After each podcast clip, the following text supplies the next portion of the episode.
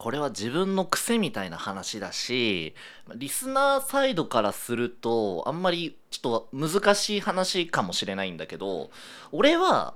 自分の癖としてオハポンにトーク持ってく時に結構ボケの視点であのトークを喋ってるパターンが多いのね。だから、あからさまに自分でもこれ変なこと言ってるな、みたいなことを分かりながら喋ってることが結構あるの。まあ、こんなこと言うと興ざめかもしれないけど。で、それに対して、あの、カラさんがツッコミを入れてくれてるっていう感覚が多いし、で、カラさんもそういう感じでトーク持ってきたりするのよ。でも、まあ、今日はカラさんがいないから一人で喋らなきゃいけないわけじゃない。で、一人で喋るパターンの時っていうのは、もうこれは結構、まあ俺別に、まあ、プロとかでもないし、まあ、特別超詳しいとかでもないんだけれども俺がまあ2年間ラジオの配信をやってて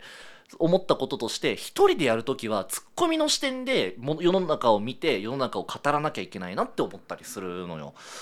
どういうことかっていうとやっぱりその自分の中何かを見て後手で受け取ったものを喋るっていうものじゃないと成立しないのね。滑らない話とかもさ、あからさまにボケの視点でさ、喋ってるエピソードトークとかってないじゃん。まあ、そもそもエピソードトークっていうのが後手だから、あの、後から喋るわけだから。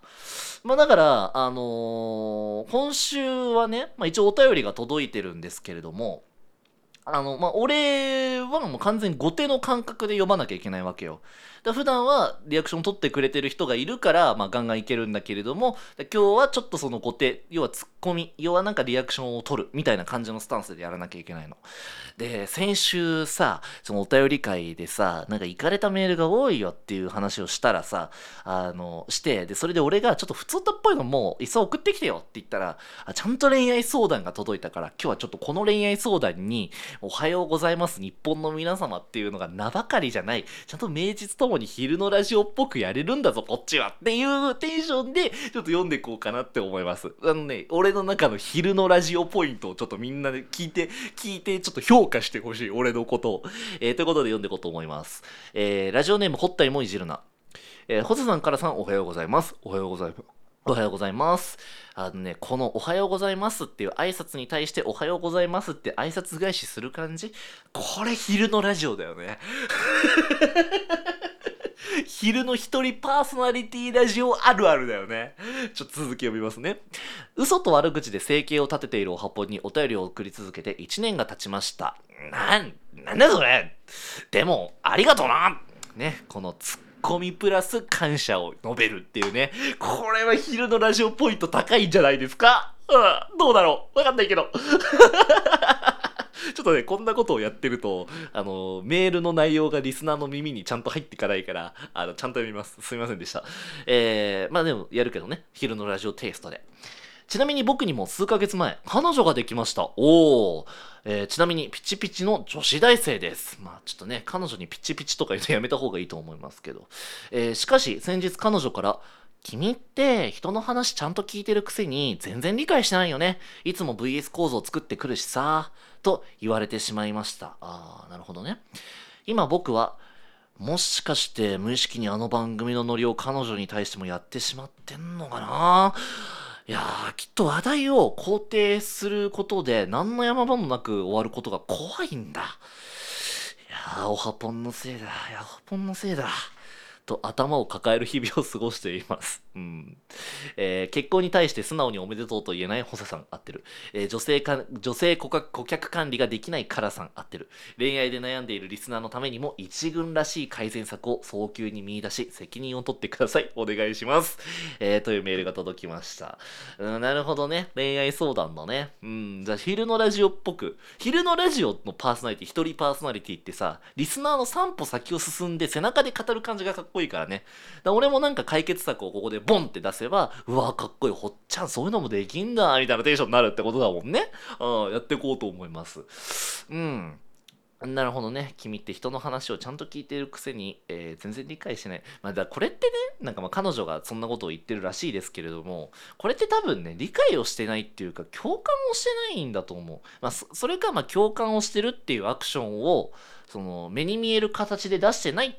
だと思うのよ。まあ、VS 構造を作ってくるっていうのは、うん、まあ、うんうん、まあ、面白さで言ったら、すごくありだとは思いますけれども、多分共感ポイントだと思う。で、俺ね、あのー、恋愛のことを、まあ、恋愛カテゴリーのことを俺割ともう全般クソコンテンツだと思っててあのエンタメ性ゼロだと思ってんのよ恋愛って。もうエンタメ性から最も遠いもう面白から最も遠いのが恋愛だって思ってるわけよ、うん、だからだだだからだからよ俺その恋愛に対してなんかすっごいガチャガチャしたかあの固定概念をずっと抱えてるのは面白くないんだもん恋愛って。あのね俺あんのよ。LINE でさ LINE やっててでその返しの言葉だ例えば友達から友達からなんか届くとするじゃん。でそれとかをなんか一個一個面白くしたいわけ。ななんかそれってその大喜利のフリップを出すみたいな感覚に近いと思ってんのよ。目に見える文字で相手に伝えてちょっと笑わせるみたいなことできると楽しいなーって思いながら LINE 返してんの。友達の LINE とか。でそれができない友達とかをもう俺割ともうガン無視しちゃってるのよ。だってつつくそつまんないじゃん。LINE でさあのリアルなやり取りじゃないのにさ、あ、なるほどね。確かに、受ける、わかるとか言われてもさ、もう全然楽しくないじゃん、そんなの。で、それが嫌だからやってないんだけど、で、それを、なんかまあ高校時代の、まあ、まあ、俺俺はその面白いなって思ってるあのやりちんのねマルチコにハマった J ちゃんっていう友達に話したらあのあ保坂さあのまあ保坂さっていうか、まあ、ユリアさあのそれ全然間違ってるよ。うん恋愛っていうか、女の子はもうそういうの全然求めてないから、あ LINE とかは普通に、あの、相づちだけでいいんだよ、みたいなこと言ってて、で、俺本当に、だそれをその聞いた時に、目から鱗が出てきたのと一緒に、マジでクソだなって思ったの、恋愛ってね。でも俺はもうそそこまでちゃんと分かってるからもううかつにクソみたいな恋愛しないようにしてんの。ストレスじゃんもうそんなの。うん、ただでさえそうだもんなんかうん。なんかねもうなんか楽しなんか面白いって思えないのになんか時間を費やすのは無駄って俺は思っちゃうタイプなのね。でも別にその本体もいじるなが恋愛するしてる楽しく恋愛してるのは俺大事なことだと思うんだけど大事なことだと思うし俺それは否定しない。否定しないんだけれどもあのでもこんなことで悩むのはちょっとね浅はかだよね。やっぱりね、うん、もう俺みたいにやっぱりもう最初から恋愛過程がクソっていうことに気づいてれば、うん、これ気づいてないやつが多いんだよ。恋愛過程はクソだってことに。カップルチャンネルとか見て楽しめるやつが世の中にはいっぱいいるの。でもそういうやつらは全員面白くないんだから。カップルチャンネルを YouTube とかで登録してるやつに面白いやつなんて一人もいない説が俺あるからちゃんと。だからまあこれはもうその自分のうかつさをもうちゃんと悔いて。でももうその恋愛をしてる。でそれも彼女に失礼だから。あのエンタメ性がないから別れるみたいなの。ただの失礼だから。もうそれはもうその道をもうその道そのトゲだらけの道をあの素だ素足で歩いていくっていうことがいいんじゃないですかね。うんまあこれが俺の出せる3歩先の回答なんだけど、まあ多分ちょっとボケの視点で喋っちゃったし間違ってることは重々承知なのねまあだからなんだろ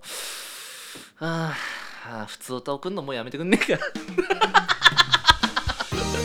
元も子もないこと言っちゃうけど。もうやめてくんないか。あのー、この番組のノリに合ってないから。もうやめてくれ。二度となまあでもこれ多分カラさんとかだったらうまいこと答えるんだろうね。女と箱根に行ってるから。ちょっと来週もこのメールでやるっていうのはちょっとありかもしれませんね。